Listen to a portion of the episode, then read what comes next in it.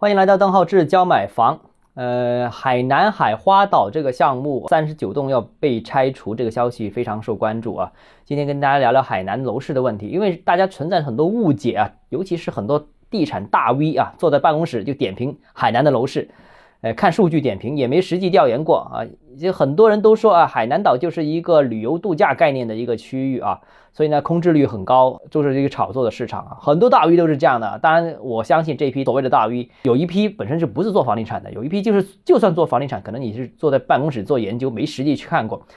呃，其实每年的九月份呢，北方的很多候鸟，就是他本身住在北方，但是可能因为年纪大了。呃，或者说有一些慢性病啊、哮喘啊等等，他们就不适合长期居住在一些比较寒冷的地方。所以呢，天气暖和的地方，能够户外活动的地方，对于他们来说，就它就是他们的刚需。所以他们每年的到呃这个深秋之后，到呃冬天，一直到来年的春天这前段呢，他们都会到南方一些气候比较温暖的地方生活。这个才能让他们的慢性病得到缓解啊，能够他们有一些活动的空间。所以这些候鸟啊，是每年都必须到这个这中国的一些南方，尤其是海南岛，这个是候鸟聚居最多的地方。所以现在以至于现在海南的一个东北的餐馆，其实根本就不比海南岛本身的一些海鲜餐厅要少。对于这些候鸟来说，海南的房子就是刚需。大家别以为就是买第一套房才是刚需，上下班住的那套房子才是刚需。对于这批人来说，他就是刚需。如果没了一套这套房子，他们可能就是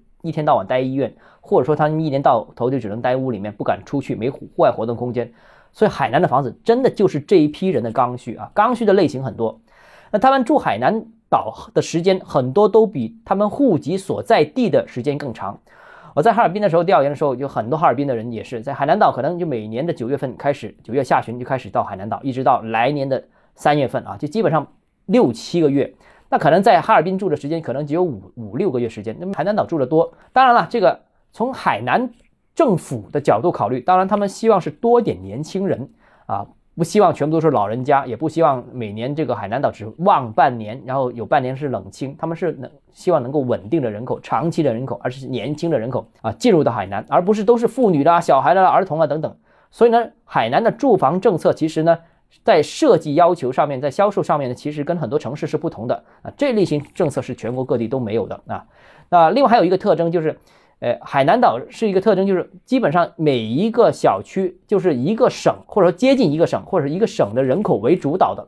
什么意思呢？就，呃，我们在海南岛很多地方调研，就是某一个小区可能都是都是东北的，另外一个小区可能都是这个山西的，还有一个小区可能都是西北的，都是回民。为什么会有这样的情况呢？首先，这个同一种习惯的人可能生活在一起啊，可能你买了，呃，亲朋戚友。呃，这个同事朋友都买这里啊，这个成群结队的效应，而且生活习惯比较接近嘛。第二个呢，就是海南岛的很多楼盘呢都是全国做分销的，它不可能全国各地都铺开啊，他们可能就集中某一些点，比方说他们在西北啊，就比方说甘肃兰州这些地方，他们做外展就长期有外展点，所以导致到他们收的客户就是那一片片区的客户。所以呢，这客户的这个生活习惯啊，然后再加上这个营销方式的一个特征，导致到了很多小区就是固定某一个省份的或者某几个省份的这样一个客户啊，非常有意思啊。基本上现在呢，我们看到每年的冬天啊，北方可能很多人都就去南方，那这海南岛就非常热闹了。很多楼盘其实都是住满了人啊，也不都是海景房，海景房的买家都是比较有钱的，一般的那些买家可能就是买一些很普通的房子。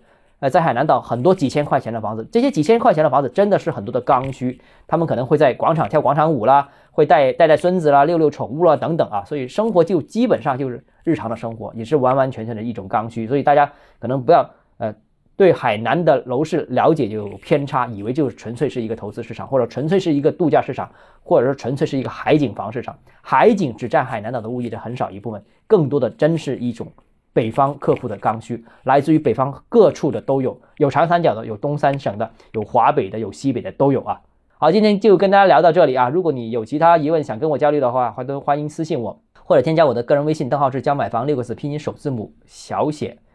微信号 d h e z j m f。我们明天见。